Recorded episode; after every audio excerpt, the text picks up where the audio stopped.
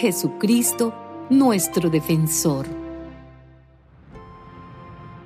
Hijitos míos, les escribo estas cosas para que no cometan pecado.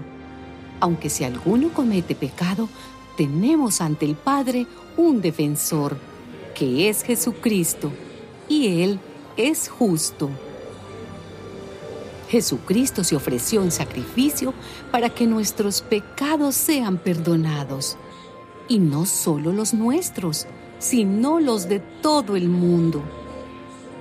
Si obedecemos los mandamientos de Dios, podemos estar seguros de que hemos llegado a conocerlo.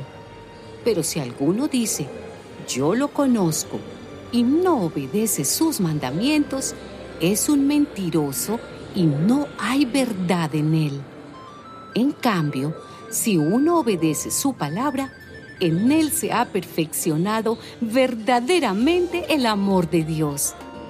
Y de ese modo sabemos que estamos unidos a Él.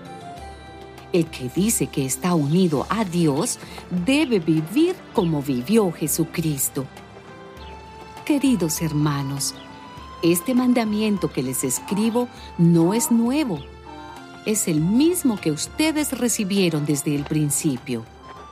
Este mandamiento antiguo es el mensaje que ya oyeron.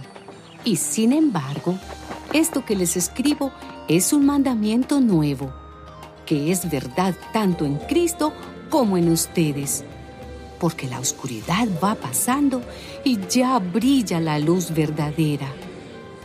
Si alguno dice que está en la luz, pero odia a su hermano, todavía está en la oscuridad.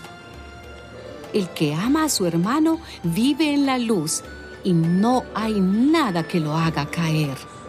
Pero el que odia a su hermano vive y anda en la oscuridad y no sabe a dónde va, porque la oscuridad lo ha dejado ciego. Por eso, guarden ustedes en su corazón el mensaje que oyeron desde el principio.